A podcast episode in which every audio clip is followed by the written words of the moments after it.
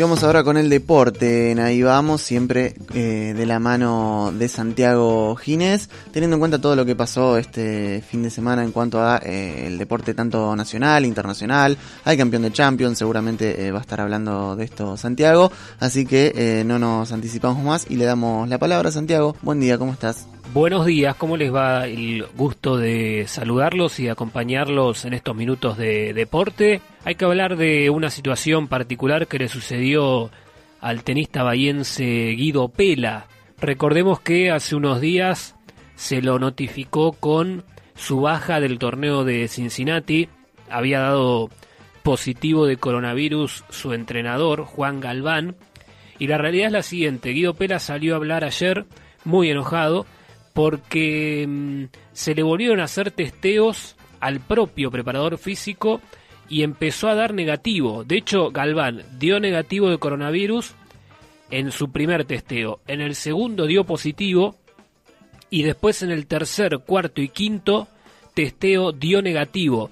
Y además el, cuerpo de entrenamiento de Guido Pela, eh, su entrenador, eh, el propio Pela, también dieron en todos los testeos negativo. Entonces, aquí hay que mencionar una posible falencia, un error en, el examen. Algo falló seguramente, porque si no nos explica cómo eh, en dos días el preparador físico, de haber dado negativo en primera instancia, después dio positivo y después dos días después volvió a dar negativo. Entonces, claramente hubo un fallo en ese segundo control y ese es el enojo de Guido Pela.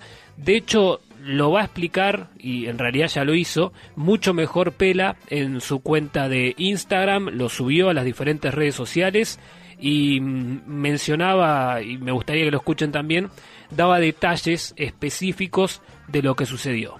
Quiero decirles que, bueno, di mi quinto negativo, tanto como Hugo y como José.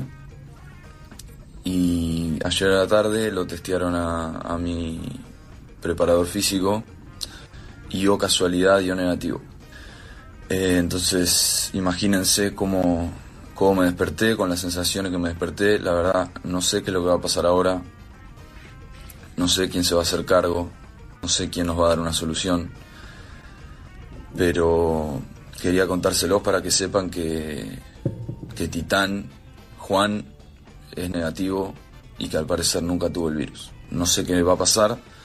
Cualquier cosa yo lo sigo informando, pero creo realmente que acá hubo un error, un grave error, un gravísimo error de parte de alguien y ojalá que, que alguien me pueda dar las explicaciones pertinentes porque lo que he pasado esta semana fue, fue, fue muy difícil. Bueno, después de este descargo se enteró el, el propio tenista bahiense, enojado prácticamente al borde del llanto, se enteró de que al menos tenía la autorización para volver a entrenar.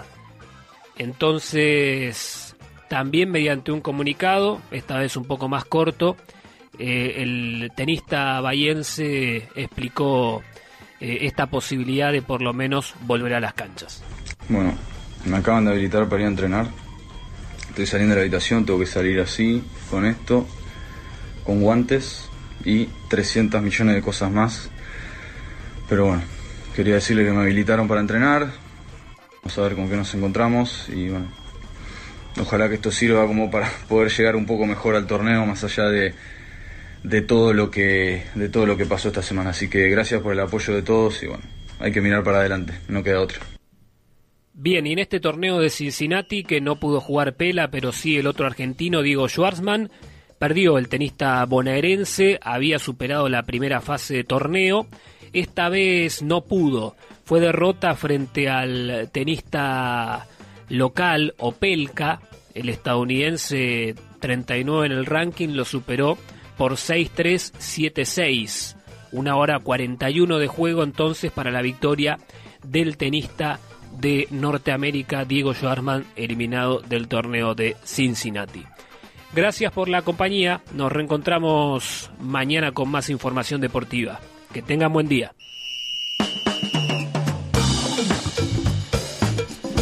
Muchas gracias a Santiago Ginés con toda la actualidad deportiva nacional e internacional en el aire de ahí vamos.